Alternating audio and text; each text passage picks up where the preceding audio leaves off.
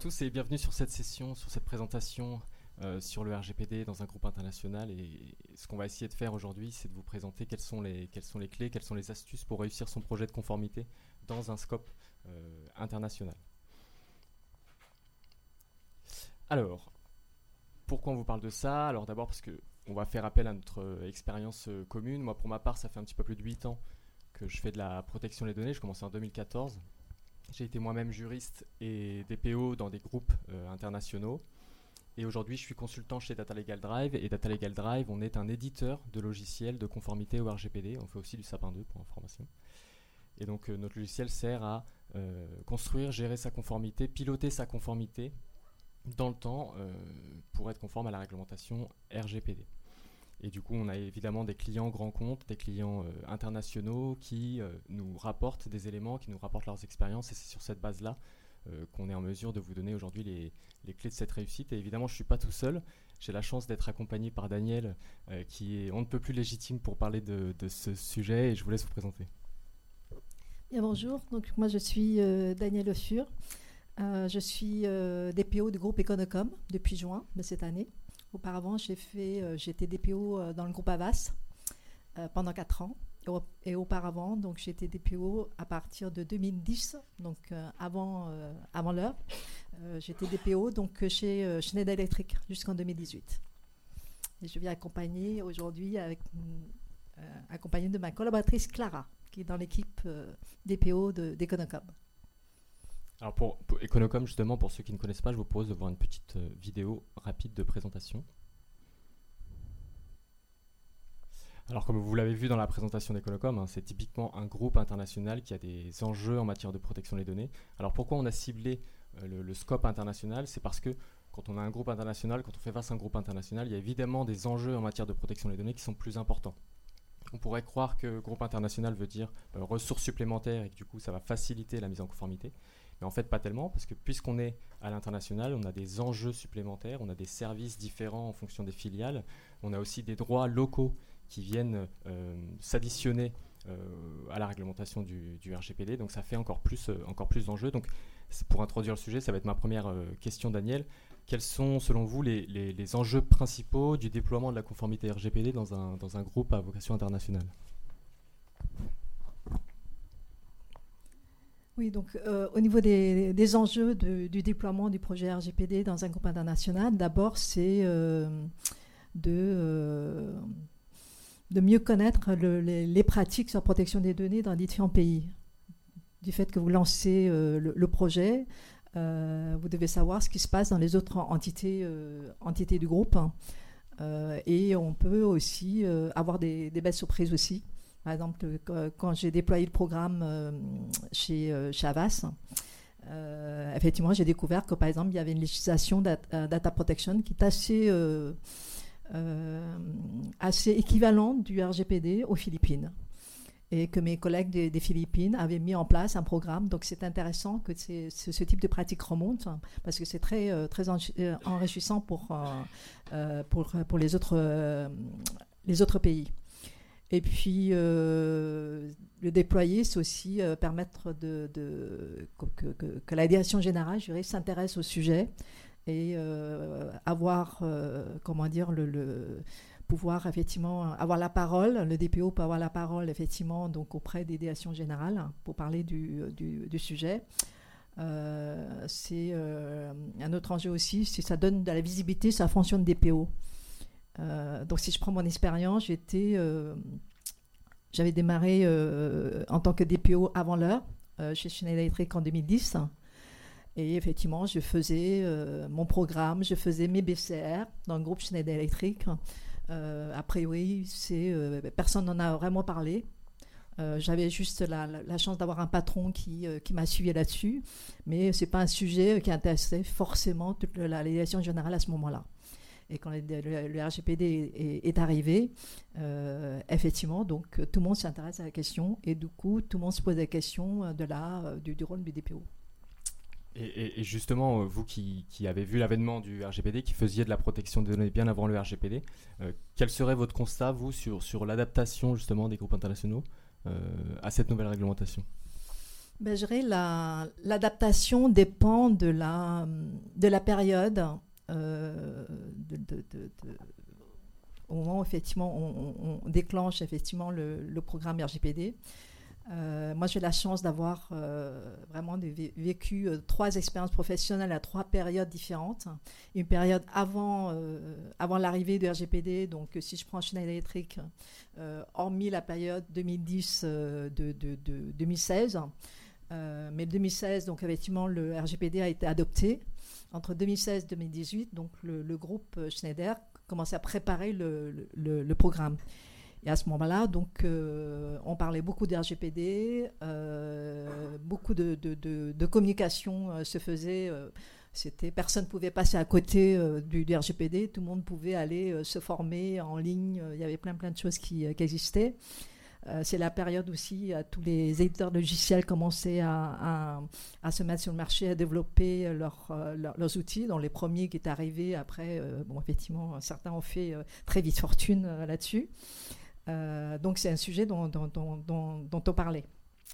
Euh, et euh, je dirais que en termes d'adaptation, effectivement, l'adaptation, c'est-à-dire donc on, met les moyens sur le sur le sujet. Effectivement, bon, de 2016 à 2018, les entreprises avaient très peur très peur parce que euh, toute la communication portait sur les, pourcentages de, euh, de chiffre d'affaires si on avait une sanction. Donc évidemment, ça intéressait énormément l'idéation générale qui avait très très peur.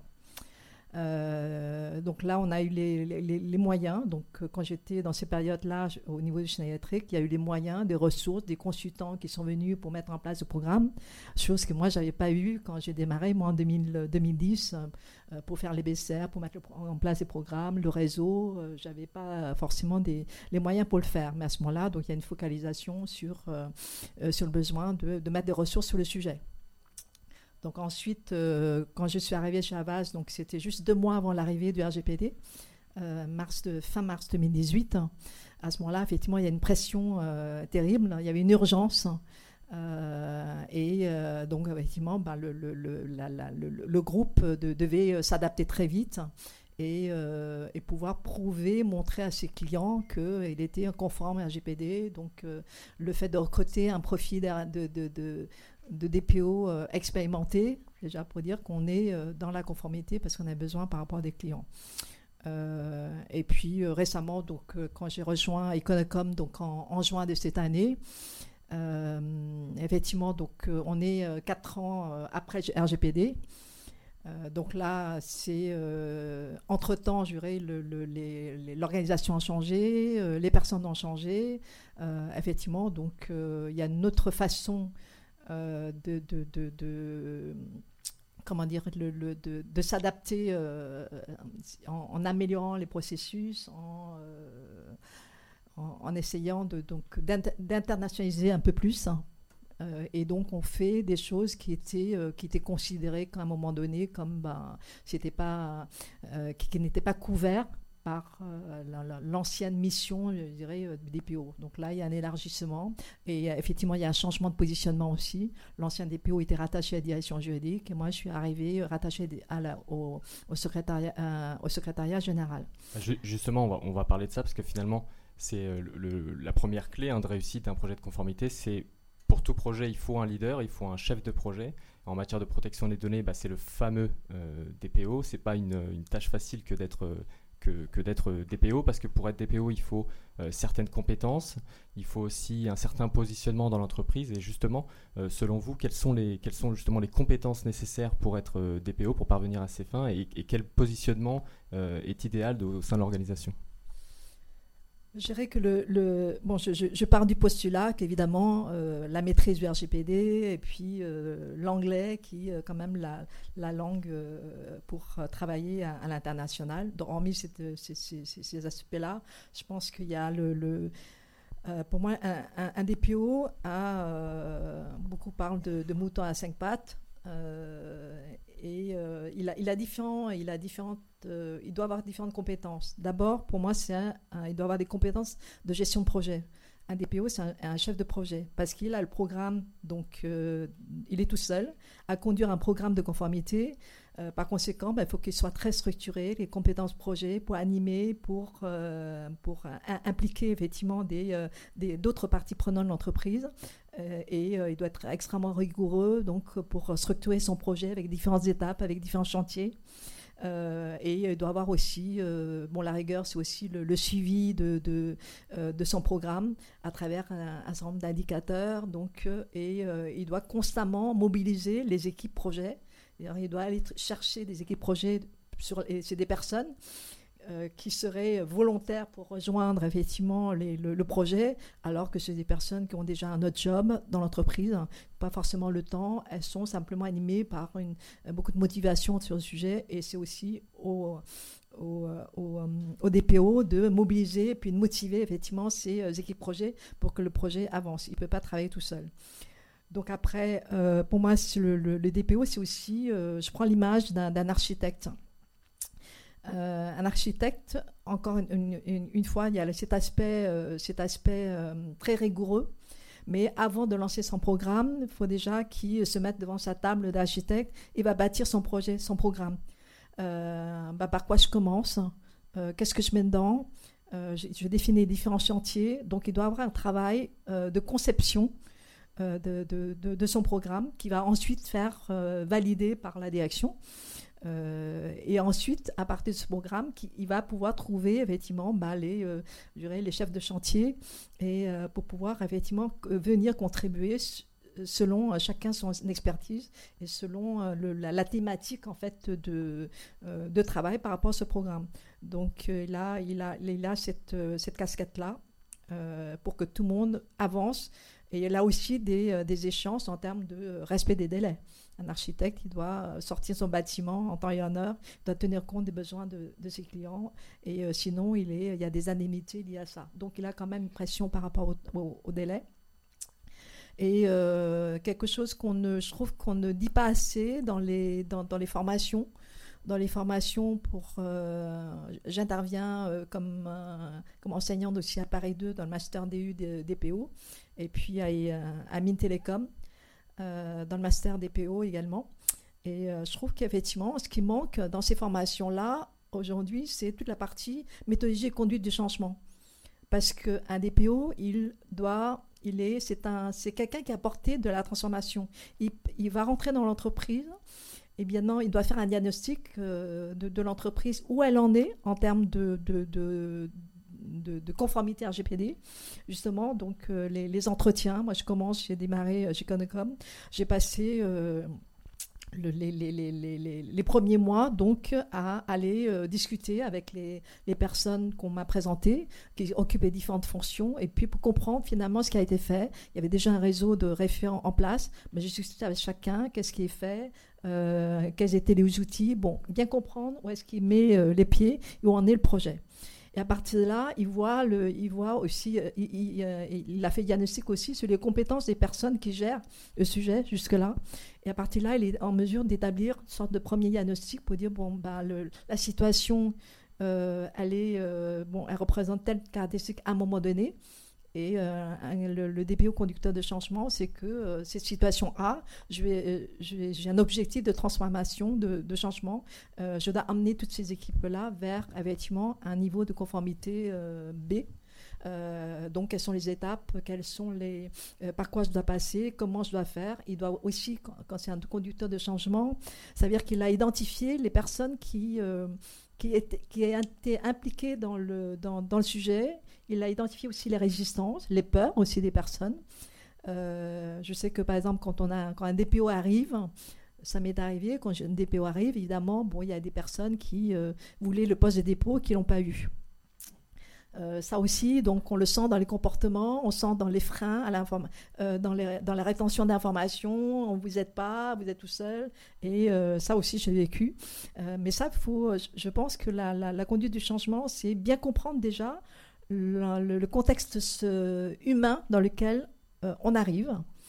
Euh, et ça, on le, je pense qu'effectivement, on, l'apprend, on l'apprend nulle part, mais bien comprendre à qui on a affaire, qui sont ces personnes, évidemment, euh, à partir des, freins, des résistants, des peurs, à partir là, ben, identifier qui va pouvoir euh, constituer l'équipe DPO, parce que, encore une fois, le DPO, surtout dans un groupe où il y a énormément de pays, énormément d'entités, ne pouvez pas faire le travail de conformité tout seul, c'est évident. C'est aussi pour ça qu'il faut que le DPO soit un bon communicant finalement. Voilà, donc ça veut dire qu'il est bon communicant. Et quand je dis communication, euh, ça veut dire quoi? C'est euh, euh, la, la, la, la, formation. Il faut, il faut qu'il puisse former donc, en fonction du, du gap qu'il a identifié. Et communicant, ça veut dire aussi, c'est pouvoir parler dans un langage que tout le monde comprend. parce que je vois beaucoup de DPO aussi, quand ils font des slides pour présenter un, sujet, euh, effectivement, bah, ça, on reste dans le jargon RGPD, le jargon juridique. Et euh, il ne faut pas oublier que ceux qui sont euh, en dehors du DPO et encore dans la diation juridique, les autres ne parlent pas le langage RGPD. Et, et donc dans la communication, c'est savoir aussi traduire les règles dans, la réalité des, gens du métier, du business. Euh, souvent, on me pose la question, par exemple, euh, quand je suis euh, et c'est là que je me suis rendu compte que, que finalement, c'est pas compris. On a beau, et pourtant, effectivement, les, les, gens ont suivi toutes les formations RGPD, parce qu'on est déjà rendu, dans les différentes entreprises, on a rendu les modules formation RGPD obligatoires, donc tout le monde a suivi. Et puis, j'ai des opérationnels, à un moment donné, mais, mais dis-nous, être conforme RGPD, c'est quoi? Qu'est-ce qu'on doit faire? Tu nous dis, puis on le fait. Et on ne sait pas. Et même, on reçoit aussi des dans les appels d'offres, souvent, euh, surtout beaucoup chez Avas, on a reçu des, appels d'offres et les opérationnels se retournent vers moi pour dire le client, ils nous pose, ils ont posé une question êtes-vous conforme à RGPD L'agence, elle ne peut pas dire non, elle ne peut pas dire non, oui non plus, euh, mais voilà, la, argumenter. Donc, ce qui fait que cette, euh, il faut, à partir de là, faire comprendre dans le langage des métiers, euh, et de manière très opérationnelle, être conforme à GPD, c'est j'ai fait ça. Donc moi j'ai fait une grille hein, avec euh, des tickbox hein, euh, pour que chacun puisse dire où il en est. Si je coche, j'ai dit oui, ça veut dire que là, je suis conforme sur un point. C'est avec des choses très opérationnelles que les gens peuvent comprendre. C'est ça aussi la communication. J'espère que nos slides du coup répondent à, à cette exigence-là. Alors on a parlé des compétences du DPO. Il y a un autre enjeu qui est particulier dans une organisation, c'est son positionnement. Euh, dans un groupe international, selon vous, comment où est-ce qu'il faut que le, DPO soit positionné en termes hiérarchiques?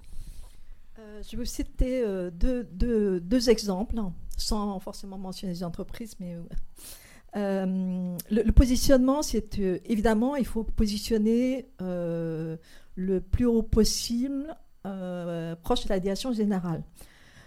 Pourquoi? Parce que vous avez euh, le, sponsorship, donc du coup, de la direction. Ça veut dire que vous avez un peu les mains libres pour avancer, le programme de conformité, vous avez une crédibilité, vous avez une visibilité. Euh, donc c'est très important pour pouvoir effectivement faire conduire des projets de changement. Ça, c'est important. Mais je dirais que ce n'est pas parce que vous êtes rattaché à ce niveau-là, ça dépend aussi euh, à quelle hiérarchie vous êtes rattaché, à quelle personnalité vous êtes rattaché. Et là, j'ai vu, j'étais rattachée bon, deux fois au secrétaire général, mais euh, il y a secrétaire général et secrétaire général. Clara, c'est de quoi je parle. Et, euh, bah, effectivement, le, tout dépend de votre hiérarchie, quelle, quelle l'implication il a dans le projet, s'il suit ce que vous faites euh, et vous supporte au centre supporter, si vous supporte dans, dans, dans, dans, votre approche ou pas. Euh, et j'avais un secrétaire général. Il m'a dit un jour euh, quelque chose, une phrase assez surprenante. Euh, parce que j'ai dit, bon, parce que, qu'est-ce que vous en pensez du déploiement, etc. Quel retour vous avez? Il m'a dit, bah, je n'entends pas parler de vous et du sujet, donc c'est que tout va bien. Dans le côté un peu frustrant, vous voyez, donc l'intérêt qu'on peut avoir, d'ailleurs que laisse le DPO se dépatouiller tout seul, euh, et donc si on n'entend pas parler, c'est que le sujet est bien bien maîtrisé. Euh, donc ça, ça, euh, ça effectivement, donc dans, autre entreprise, effectivement, j'ai eu, j'ai eu plus de support, plus d'orientation, et je peux partager où est-ce que j'en suis parce que c'est très important aussi quand on est DPO, d'être en phase avec sa direction. C'est qu'on va bien dans le bon sens et qu'on puisse effectivement faire, faire avancer le, sujet dans l'entreprise parce que c'est un programme d'entreprise. Alors justement, ce sponsor, il va servir aussi à, aider le DPO à déployer sa conformité et à trouver les, les, bons relais. Parce qu'effectivement, un DPO ne peut pas travailler tout seul. Il est extrêmement dépendant des métiers et des directions avec lesquelles il travaille. Donc c'est la deuxième clé de la réussite d'un projet, c'est euh, d'avoir une organisation qui, autour du DPO, va l'accompagner, va lui remonter de l'information ou au contraire va la diffuser. Alors justement, sur cette partie-là euh, de, réseau autour du DPO, euh, selon vous, comment, quelle est la meilleure solution pour construire ce réseau? Quel réseau il faut construire? Et surtout, une fois qu'on a un réseau, comment est-ce qu'il faut l'animer?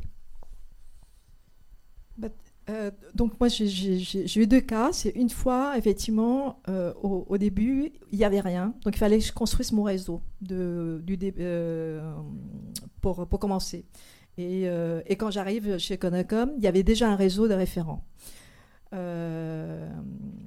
donc dans, le cas où vous avez à construire le, réseau, c'est vrai que le, DPO ne peut pas fonctionner tout seul.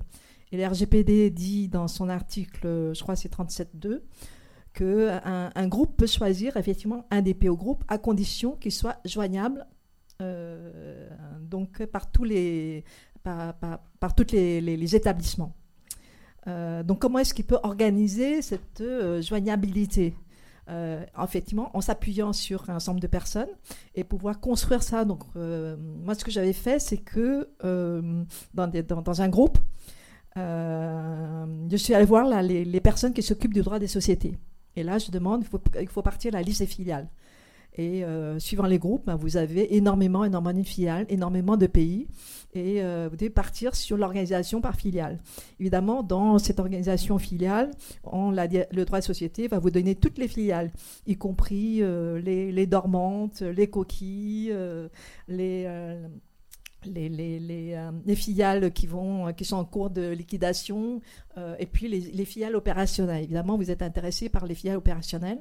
À partir de là, donc, il faut voir finalement quelles sont, et également la liste des pays, et identifier les, ces, référents à différents niveaux. moi, j'avais, dans, dans, dans, dans, les groupes, je prends le niveau, et pour moi, les niveaux, il faut des, des référents au niveau pays déjà. Parce, pourquoi? Parce que dans un pays, vous avez une autorité de protection des, données personnelles. Donc pour organiser cette joignabilité, il faut quand même quelqu'un qui parle la langue du pays auprès de l'autorité du pays. Euh, donc il me faut, euh, effectivement maintenant en Allemagne le DPO est obligatoire, mais euh, dans d'autres pays, il me faut quelqu'un qui parle un italien, qui parle effectivement italien avec l'autorité quand l'autorité va le contacter. Donc j'ai besoin d'avoir des, personnes localement qui représentent, qui sont des ambassadeurs de l'entreprise hein, et de la protection des données auprès de l'autorité et qui va effectivement donc me, me m'informer de ce qui se passe. Donc ça, c'est très important, donc la, de, la gestion, les réformes au niveau pays. Ensuite, euh, dans un groupe, finalement, qui doit être, euh, être conforme à la législation et qui risque de se faire sanctionner dans un premier temps C'est euh, les, les, juridiques. On a beaucoup de mal, j'avais beaucoup de mal d'ailleurs à, faire comprendre que finalement, que par, par, par, les, par, certaines filiales, par le patron de filiale que c'est lui qui est responsable hein, si jamais son entité juridique n'est pas conforme à RGPD. Et on est là pour l'aider. Parce qu'il pense que du fait que le d'affaires, que les sanctions portent sur le chiffre d'affaires du groupe, il pense que c'est le groupe qui est vraiment responsable.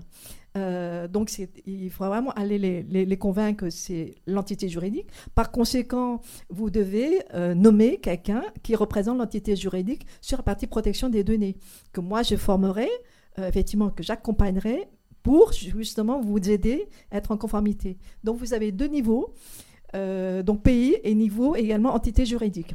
Après, dans les, dans les, dans les groupes, vous avez ce qu'on appelle les fonctions transverses. Et pareil, donc les fonctions transverses, elles sont, euh, elles sont transverses, c'est-à-dire elles représentent plusieurs entités ou plusieurs pays.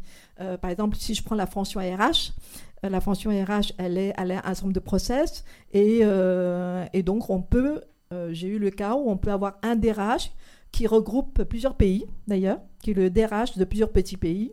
Et, euh, et dans un pays, un DRH il représente certaines filiales, mais pas toutes.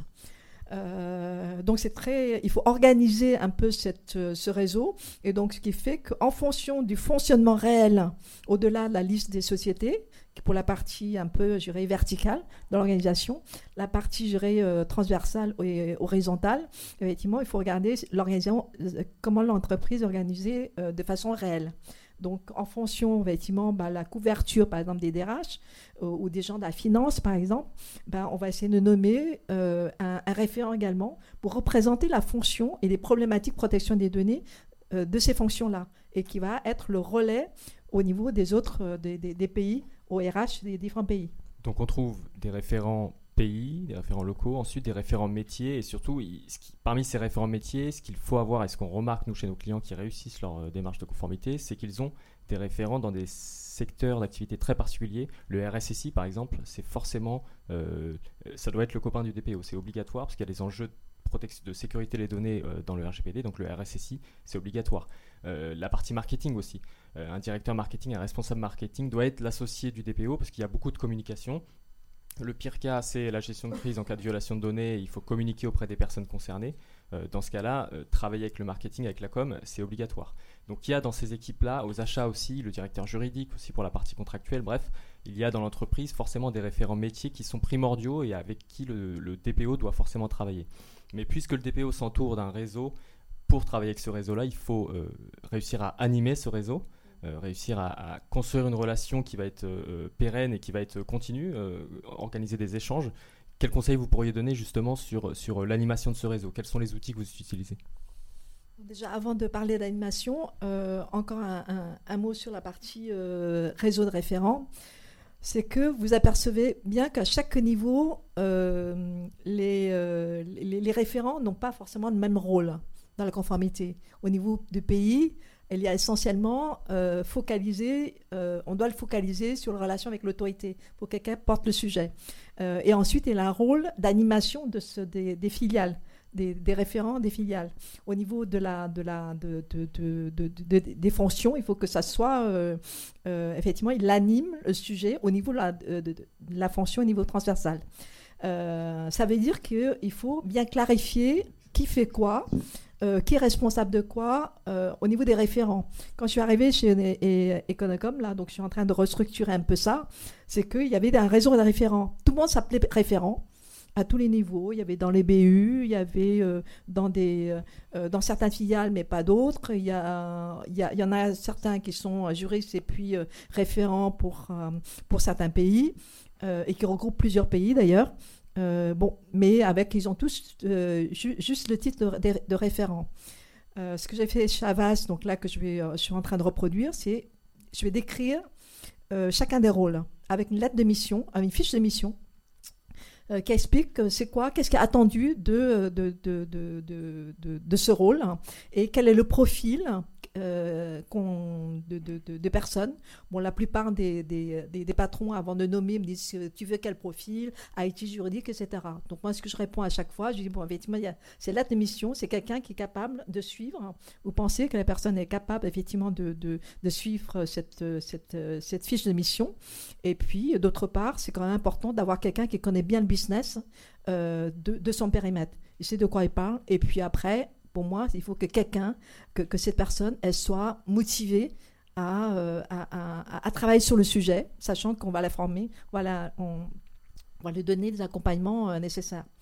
Euh, donc c'est très important d'avoir des, donc, des fiches d'émission claires. donc du coup, et j'ai même, donc là je, leur donne des noms différents, suivant s'ils sont au niveau pays ou, ou entité légale ou fonction, justement pour les reconnaître euh, et donner un titre euh, mieux quand même que référent. Donc là, je ne vais pas vous citer les noms parce que c'est breveté, euh, mais on leur donne des noms différents. et c'est important aussi de les valoriser, leur donner la visibilité. Référent, bon, au relais, je trouve que il n'y a, pas, a pas plus démotivant que d'être un relais, quoi. par contre, quand vous avez un vrai rôle, euh, effectivement, avec une lettre d'émission, vous êtes reconnu et là, vous êtes, euh, vous, êtes animé euh, dans, ce rôle-là, je trouve c'est bien. Donc, pour les animer, effectivement, pour les, pour les pays, je faisais effectivement des réunions mensuelles. Au début, c'était des meetings, donc après, je les appelais effectivement Data Protection Committee. ben, monthly meeting. Donc tous les mois, donc on fait ce, ce comité-là. Je trouve que c'est valorisant pour eux. Et donc je fais aussi dans un groupe international, je fais toujours pour tous les meetings dont je planifie un an à l'avance. toutes les dates, tous les jeudis. Et tous les, tous les jeudis du mois, je fais deux meetings, un le matin très tôt euh, et un euh, vers 17h. Donc un à 8h et un à 17h pour, euh, parce qu'il y a décalage horaire. Si je veux que tout, toute l'Asie se rejoigne, donc ils vont venir le matin. Et les, US et les, les, les pays latinos, effectivement, vont à la réunion de, de 17h. Donc ça aussi, il faut tenir compte aussi ben, des, des contraintes des, personnes si on veut que les choses fonctionnent spécificité locale, effectivement. Et ce qu'on remarque aussi, c'est que euh, souvent, y a, euh, on met à disposition de ces référents des espaces de communication, des réseaux sociaux internes, des forums pour qu'ils puissent échanger, partager les bonnes pratiques. Parce que c'est ça aussi. Euh, finalement, chaque référent, de son côté, va rencontrer les situations. Il va engranger de l'expérience, il va trouver des solutions. Bah, le but, c'est de partager avec les autres référents et de, permettre que tout le monde monte, en compétences ensemble. L'autre intérêt d'avoir des référents, c'est qu'ils vont pouvoir être justement les relais du DPO au sein de leur, euh, périmètre à eux et diffuser ce qu'on appelle nous la, culture RGPD. Euh, ça, c'est quelque chose qu'on remarque chez les groupes qui, parviennent à atteindre un niveau de conformité euh, important, c'est qu'ils ne prennent pas la conformité au, RGPD comme une question juridique, mais plus comme une, valeur fondamentale comme une valeur de protection des données, euh, de protection de la vie privée. C'est finalement, un sujet de liberté publique, hein, de, droit humain. Euh, du coup, il faut diffuser cette valeur-là, euh, cette valeur de protection des données. Selon vous, comment, comment on peut s'y prendre justement pour parvenir à diffuser cette valeur-là au sein de, au sein de, groupes internationaux avec évidemment beaucoup de collaborateurs? Effectivement, là, vous parlez de culture RGPD, mais il ne faut pas oublier que le, le RGPD, c'est européen. Euh, et quand vous dites es RGPD aux Américains, ils se disent nous on est Américains. Donc euh, euh, ça, ça, nous intéresse pas. Les autres pays aussi, maintenant de plus en plus, les autres pays ont leur, propre législation. Ce qui fait que progressivement, au début, évidemment, on a fait cette erreur-là de, de, parler de, RGPD.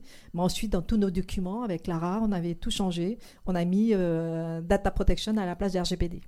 Et parce qu'il faut trouver le dénominateur commun, finalement, euh, entre toutes les législations protection des données et puis finalement derrière, euh, qu'est-ce qui pourrait rallier un peu tous les pays? C'est euh, finalement derrière le RGPD, c'est aussi un, des, des, valeurs de protection de la vie privée, des, des, droits fondamentaux des personnes dont on détient les données.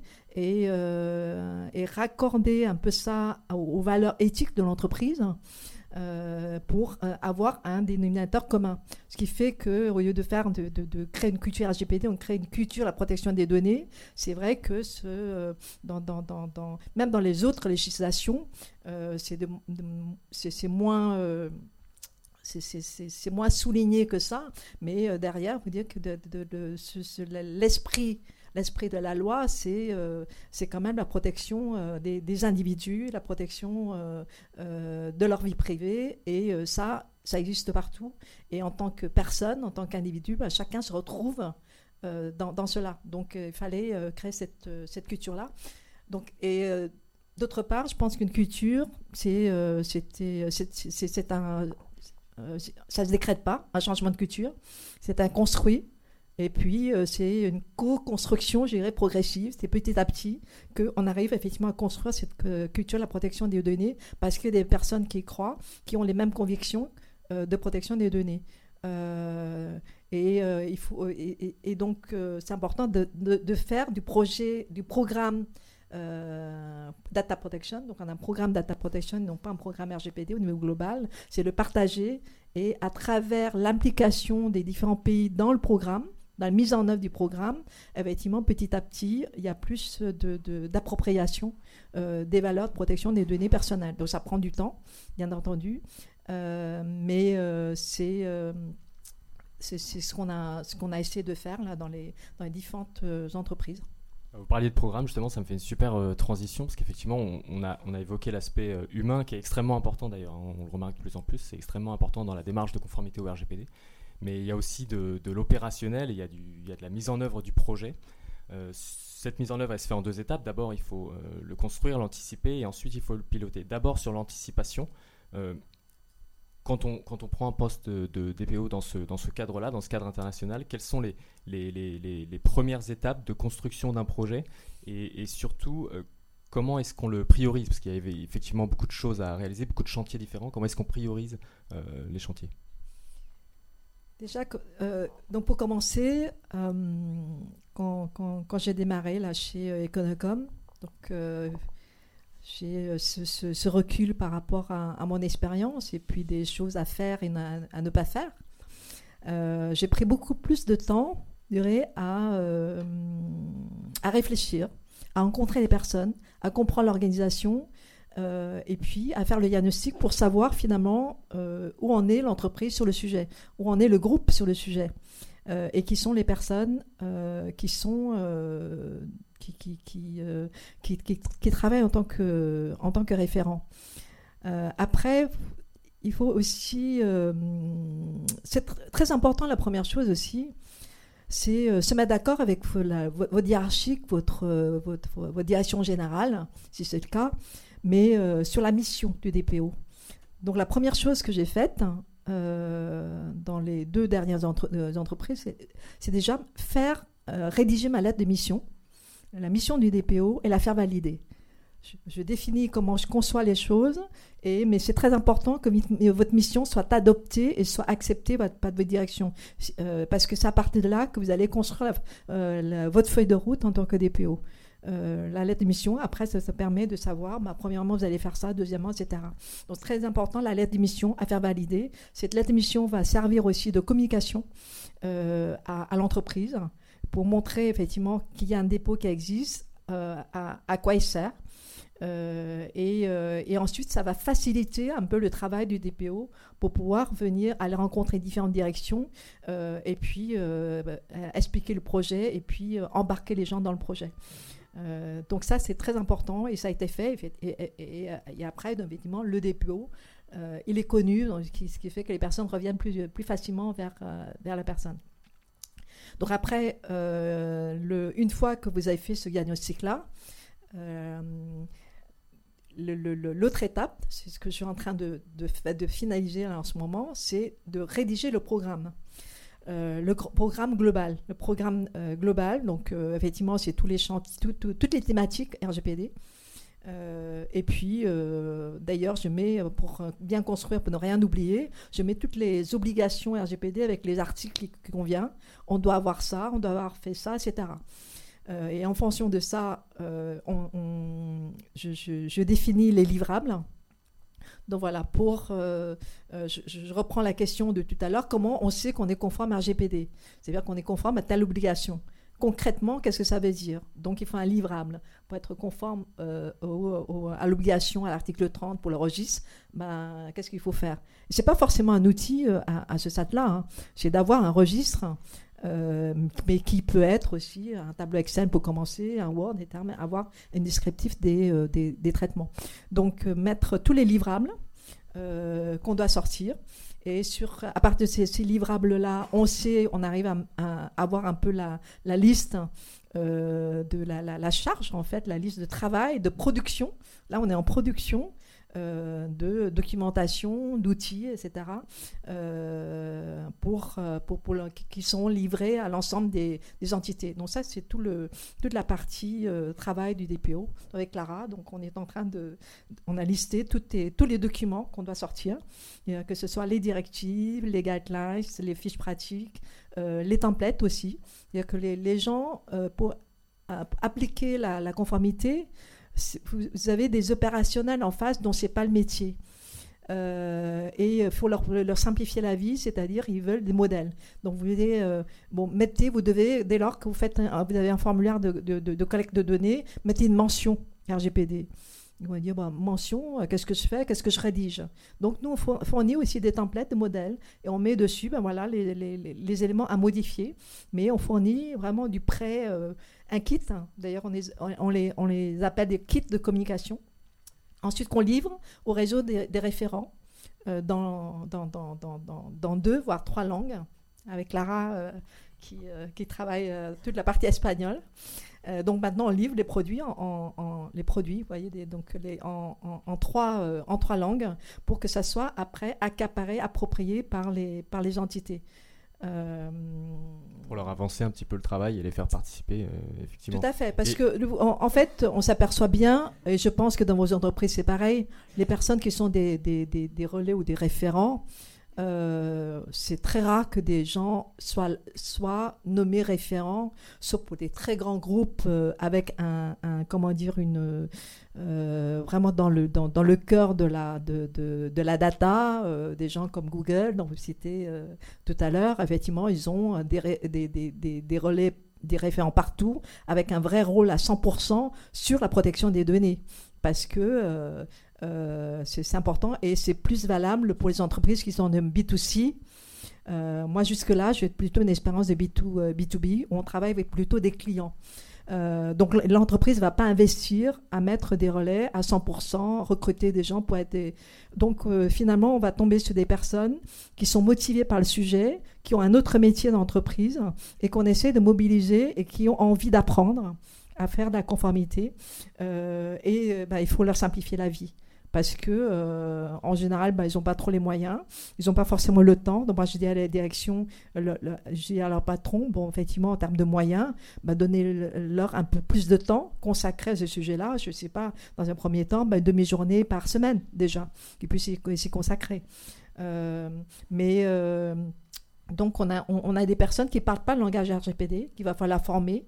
Ce sont des personnes de très bonne volonté, qui sont ouvertes à ça, bah, il faut prendre le temps et puis va leur simplifier la vie. De même, d'ailleurs, on en parlera, mais au niveau des, outils qu'on met entre les mains aussi. Il faut que ça soit du prêt euh, à être utilisé.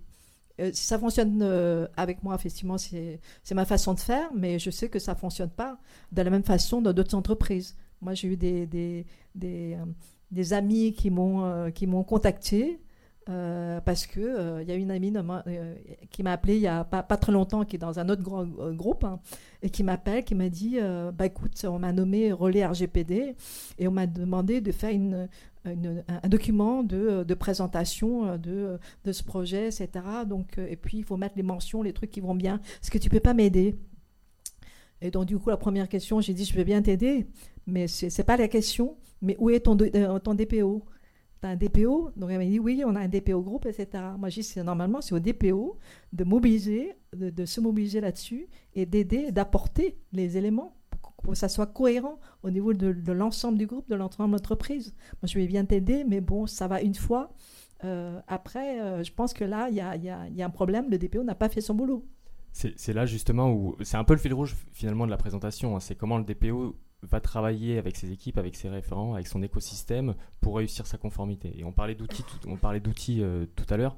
Euh, alors je prêche pour ma paroisse, mais effectivement, typiquement le logiciel euh, Data Legal Drive sert aussi à ça, c'est-à-dire que dans un logiciel, vous pouvez réaliser vos diagnostics, prioriser vos actions, gérer vos actions et, et mettre tout ça dans les mains de vos référents. C'est-à-dire que c'est pas le DPO nécessairement qui va tout centraliser, qui va devoir tout faire pour les autres, mais finalement on met tout ça dans les mains avec un logiciel ultra ergonomique pour que les référents s'emparent de ces sujets et fassent ça euh, par eux-mêmes. C'est ça aussi qui permet de construire un projet, c'est de mettre dans les mains euh, de vos référents un outil qui leur permet de gérer la conformité facilement et finalement tout est déjà structuré, tout est déjà préparé, il y a des templates, ils n'ont plus qu'à se servir et finalement on leur mâche le travail et ça permet de les faire adhérer à ce projet-là. Alors ça c'est pour la partie euh, finalement euh, construction du projet. Une fois que votre projet euh, il, est, il est en marche, sachant que vous l'avez priorisé effectivement, d'ailleurs je fais une petite parenthèse sur la priorisation, mais la priorisation elle dépend vraiment du contexte de l'entreprise. C'est-à-dire qu'effectivement quand on fait du B2B, on va plus être concentré sur la relation avec nos partenaires, sur l'évaluation des sous-traitants, sur la partie contractuelle. Quand on fait du B2C, là il y a un autre enjeu, il y a la gestion des droits des personnes, il y a l'information, il y a la vitrine, c'est-à-dire votre site internet, est-ce qu'il est conforme, etc. Donc cette priorisation-là, elle se fait vraiment en fonction du contexte de l'entreprise, de son activité, de ses activités euh, et de sa culture. Une fois qu'on a construit euh, ce projet-là, qu'on l'a priorisé et qu'il faut le mettre en œuvre, bah, finalement, il va falloir piloter euh, dans le temps cette, conformité pour qu'elle soit pérenne et durable. à ce titre-là, vous, quels sont justement les outils que vous utilisez pour piloter votre conformité dans la durée? Déjà, donc, je vous ai parlé des livrables et dans, dans, dans, la construction de ce programme, effectivement, face à des, des livrables, j'ai aussi une colonne où je mets effectivement bah, ces livrables-là doivent être déployés dans les différentes entités. Euh, et à un moment donné, il faut quand même venir à les contrôler parce que le rôle du DPO, c'est aussi euh, de, venir vérifier que effectivement bah, son plan de, conformité est bien appliqué par les entités parce que sa direction euh, générale lui réclame. et donc par conséquent, il faut qu'ils mettent des, aussi des indicateurs. comment je sais que telle filiale à un moment de, est, conforme à telle obligation? Donc, ça veut dire que je dois lui donner des indicateurs. Donc, on a travaillé des indicateurs très, très concrets et euh, je le conçois en même temps que je conçois le programme, en fait. Et euh, ces indicateurs vont être rentrés après, ce qu'on avait fait euh, chez Avas.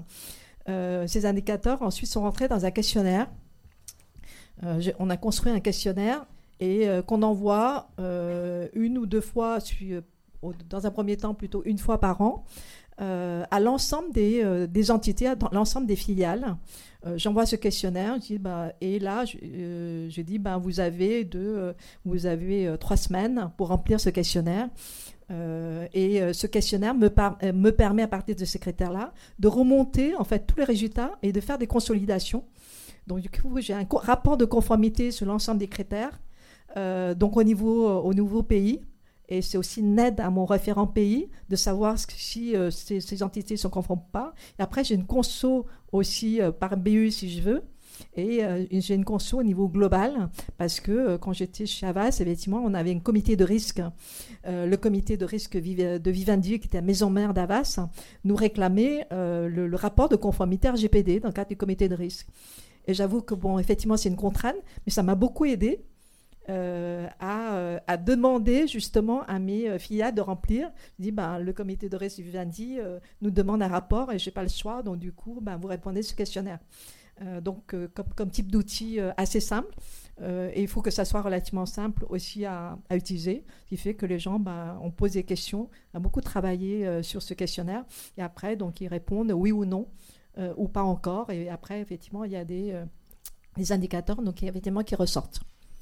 Et ça vous permet donc de contrôler et de, faire le suivi. C'est justement ce qu'on propose effectivement euh, dans le logiciel. C'est euh, un schéma très simple. Hein. Euh, vous aidez vos, équipes, vos filiales à, se mettre en conformité.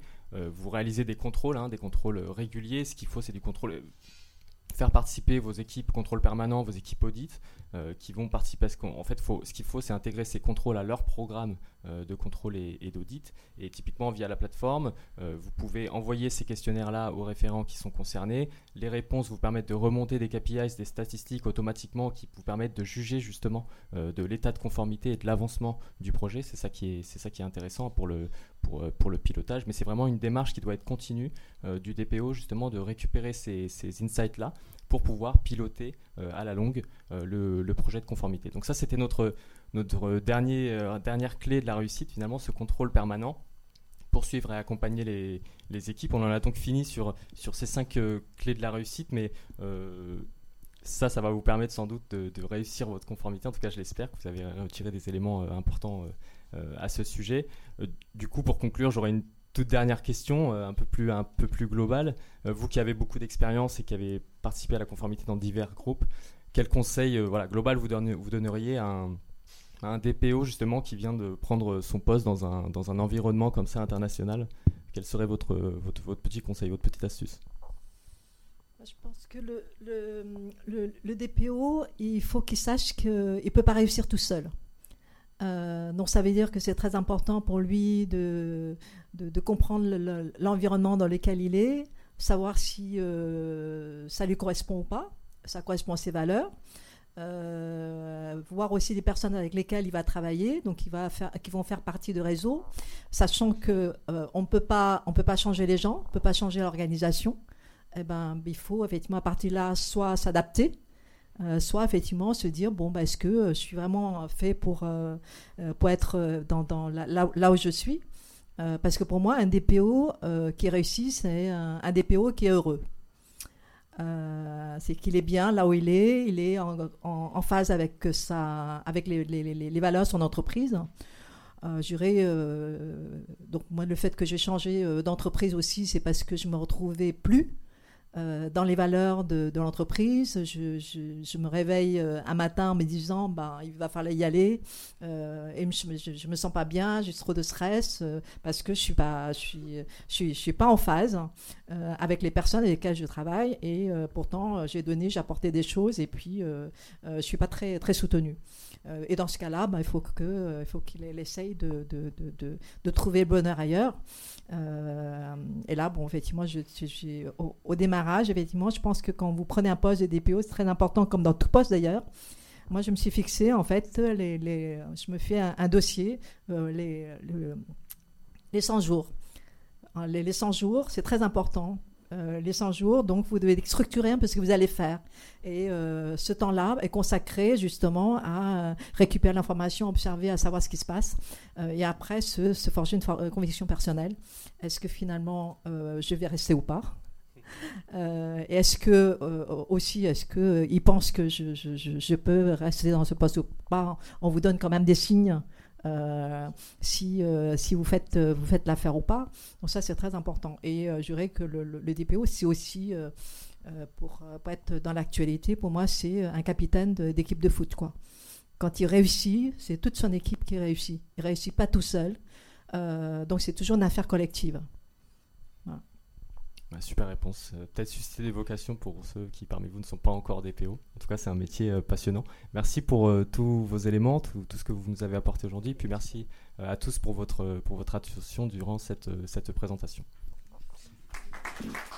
Merci. Et, et maintenant, bah, si vous avez des questions, allez-y, feu à volonté. Ah, parce qu'on n'a peut-être pas le temps. Alors, on va prendre une question. Et bien sûr, si, on n'a pas le temps de prendre toutes vos questions, n'hésitez pas à passer nous voir. On est au stand C5, donc euh, euh, le premier stand à l'entrée ou le dernier à la sortie, c'est selon. Donc, n'hésitez pas à passer nous voir pour discuter RGPD, discuter logiciel aussi, évidemment. Oui, bonjour, merci pour, euh, pour cette très bonne présentation. dans un groupe international, comme vous disiez, qui a à la fois les normes RGPD et les normes US qui sont plus laxistes, est-ce que vous avez vous avez euh, mis un standard qui était au niveau RGPD ou est-ce que vous avez fait des standards par continent? Comment est-ce que vous avez procédé pour les normes? Je dirais que effectivement c'est le, le programme global qui sert de norme. Et effectivement, j'ai euh, donc les, critères qu'on a définis, les indicateurs, c'est applicable à l'ensemble des, euh, des, des, entités. Donc effectivement, on a quelque part on a transposé des des contraintes, ce que nous disent les business, des contraintes européennes sur d'autres pays où, euh, où effectivement il n'y a pas de, de, de, y a pas, y a, a pas de contraintes législatives. Souvent, le, les, les, patrons sont assez réticents parce qu'ils disent ben, notre loi est plutôt euh, euh, beaucoup plus cool sur le sujet. On ne va pas utiliser ça. Mais après, vous allez euh, effectivement, vous euh, moi, je, m'appuie sur les valeurs, euh, comment dire, de protection des personnes, et, notamment, est-ce qu'on peut, est-ce qu'on peut dire à des salariés pour la protection de leurs données, par exemple d'employés, est-ce qu'on peut dire que sous prétexte que dans ton pays, bah, il n'y a pas de loi ou alors la, législation permet de, tout faire, bah, on te traite différemment? Euh, c'est pas possible pour une, direction des ressources humaines. Donc par conséquent, euh, effectivement, de, euh, ça permet de, sur, sur cette, ces considérations plutôt d'ordre de valeur, d'éthique et de, respect de la personne et respect de ses données, euh, effectivement, on est obligé d'avoir un standard, effectivement, qui est le plus euh, le, le, le, standard aujourd'hui euh, très d'un niveau élevé, mais il faut aussi reconnaître qu'il y a des pays qui sont en train de copier ce modèle-là, le Brésil par exemple, où il y a une législation qui est pratiquement le copier-coller du RGPD. mais on est obligé de prendre ce standard-là parce qu'on ne peut pas admettre euh, vous ne pouvez pas avancer sur une culte de protection des données si on, tient compte des disparités et on les, laisse euh, telles quelles. Euh, c'est la tendance effectivement des managers qui, qui, veulent qu'on, les laisse tranquilles, qu'on ne leur donne pas des contraintes par rapport au business. Mais c'est très difficile ensuite à, gérer. Oui, c'est vrai que c'est ce remarqué, hein, c'est que imposer le standard RGPD ailleurs, c'était un peu complexe. Ça l'est de moins en moins tout de même. Euh, parce que finalement, le RGPD, comme on le disait tout à l'heure, c'est de moins en moins une contrainte, c'est de moins en moins un sujet juridique et de plus en plus un sujet éthique, euh, communication. Et ça devient une valeur d'entreprise que les entreprises mettent en avant. Hein. le fait de respecter la vie privée, ça devient une vraie valeur, la vie privée et la, protection des données. Donc maintenant, le jeu du DPO, c'est aussi, quand il communique avec ses filiales qui sont hors UE, de jouer sur cette corde-là. en disant voilà, c'est une valeur de l'entreprise, c'est une culture qu'on va imposer, la protection des données, donc on oublie un petit peu le cadre et on va sur cette dimension-là un petit peu plus communication. Ça fonctionne, pas tout le temps, mais ça fonctionne parfois.